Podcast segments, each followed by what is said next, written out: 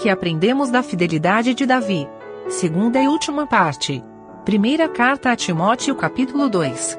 Comentário de Mário Persona. Porém, quando ele chega no versículo 28, e ouvindo Eliabe, seu irmão mais velho, falar aqueles homens, acendeu-se a ira de Eliabe contra Davi. Eliabe era o irmão mais velho de Davi, aquele que foi o primeiro que era alto, que Samuel foi ordenado, Samuel gostou dele, mas Deus falou não era esse.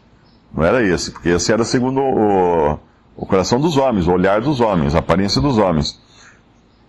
Então acendeu-se a ira de Davi, de Eliabe contra Davi e disse: Por que desceste aqui e a quem deixaste aquelas poucas ovelhas no deserto?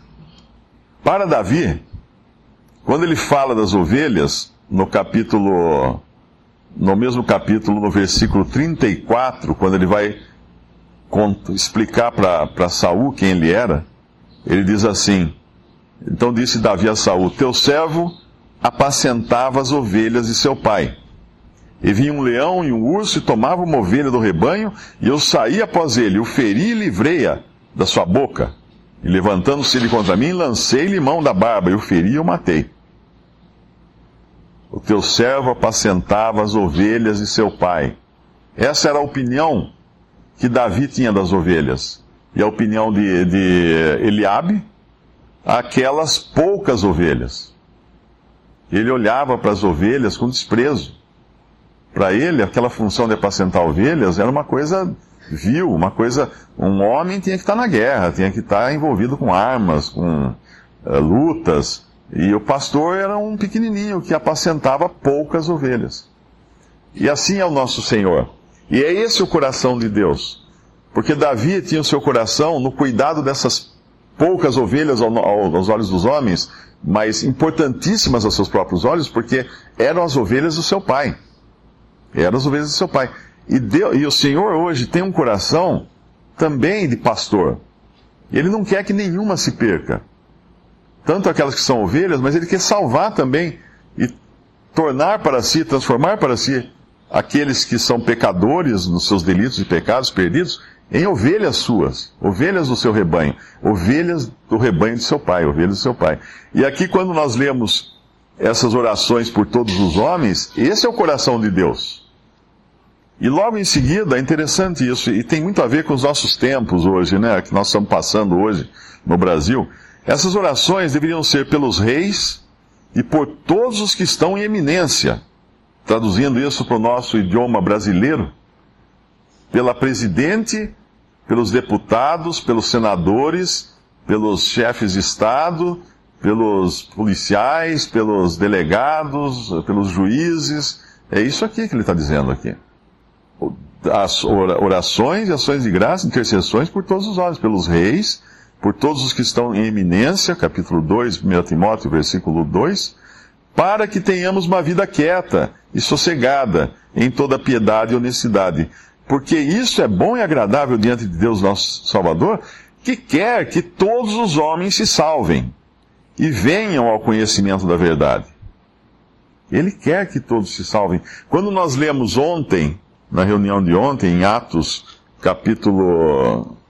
O, o irmão Pisinato até falou sobre isso, no capítulo 24 de Atos, quando Paulo se dirige a Félix, capítulo 24 de Atos, versículo 10.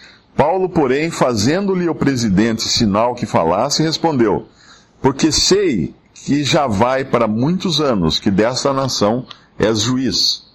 Com tanto melhor ânimo respondo por mim. Aí ele começa a defender a sua causa perante Félix, mas com todo o respeito diante de Félix.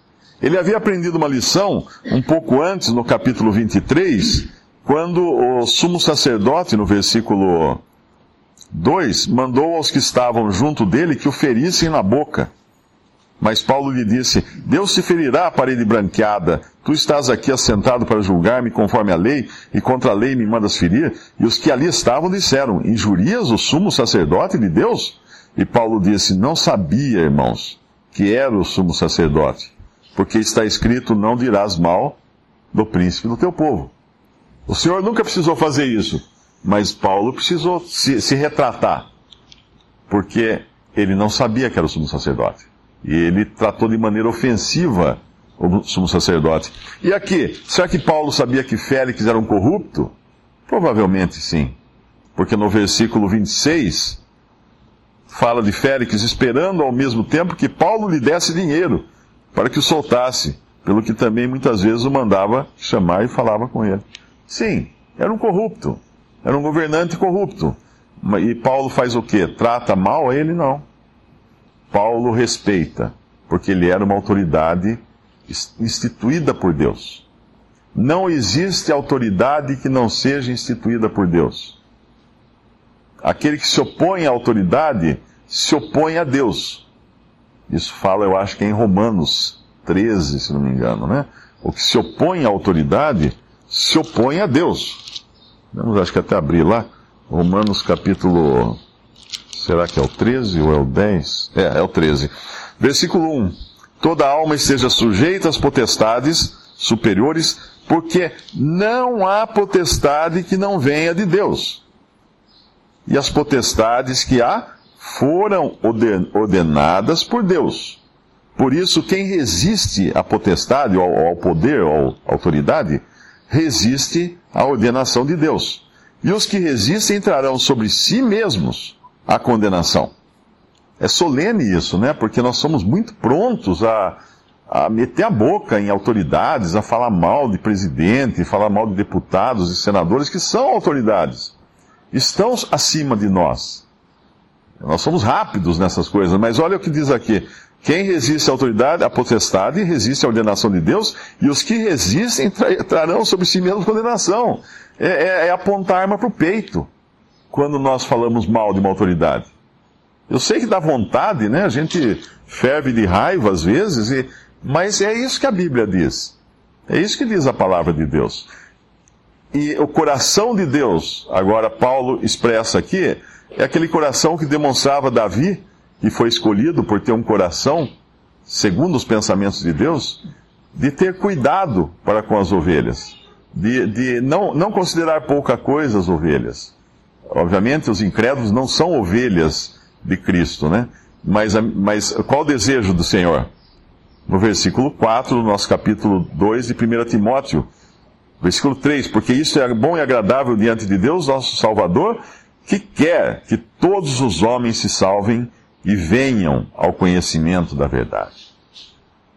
E nós, graças a Deus, tivemos esse privilégio de vir ao conhecimento da verdade por graça somente, não por capacidade própria e hoje oramos pelas autoridades para que também venham ao conhecimento da verdade, para que também se convertam a Cristo, para que também se tornem ovelhas desse bom pastor, para que Deus seja glorificado nisso. Nós nunca honramos a Deus quando falamos mal de uma autoridade. Pelo contrário, nós desonramos aquele que colocou a autoridade sobre nós.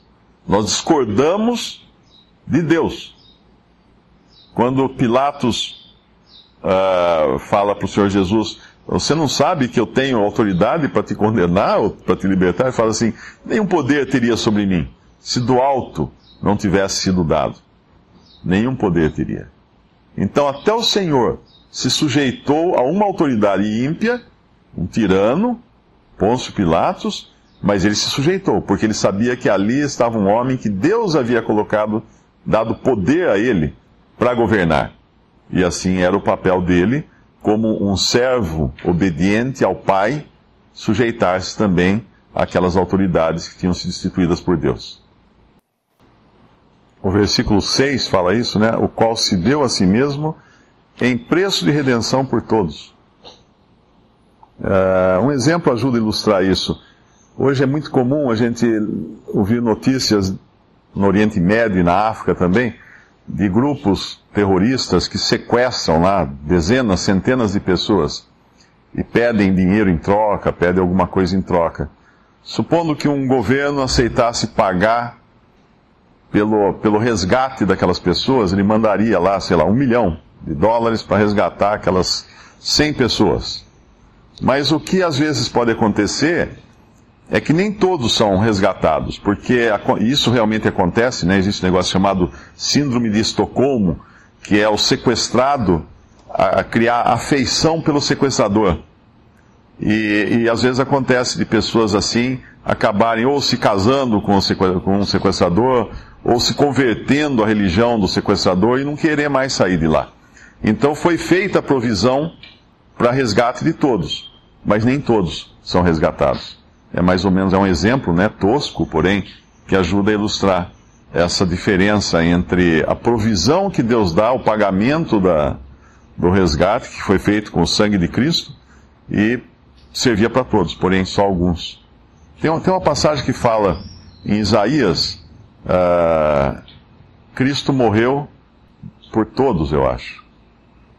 E tem outra passagem que fala, uh, ele deu a sua vida, agora estou fazendo confusão. É uma que fala que é por todos e outra que fala que é para salvar alguns. Tem, tem essa distinção, não me lembro agora exatamente os versículos, mas existem esses dois, essas duas passagens que parecem contradição. Uma é em Coríntios e outra eu acho que é em Isaías. É, o trabalho de sua alma ele verá e ficará satisfeito.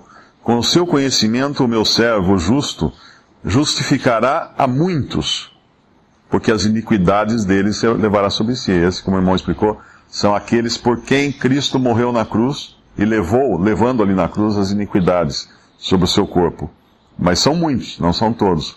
Agora tem uma em 1 Coríntios também, uh, que fala que ele se deu.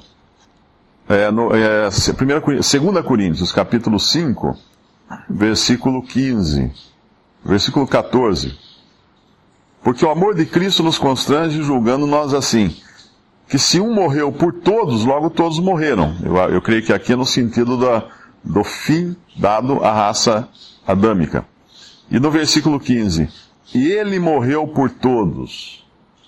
Então o sacrifício dele realmente provê o suficiente para salvar todos.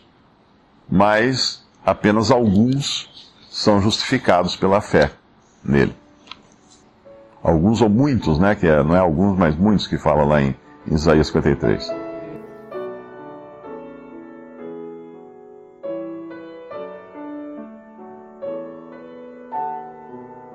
Visite respondi.com.br. Visite também 3minutos.net.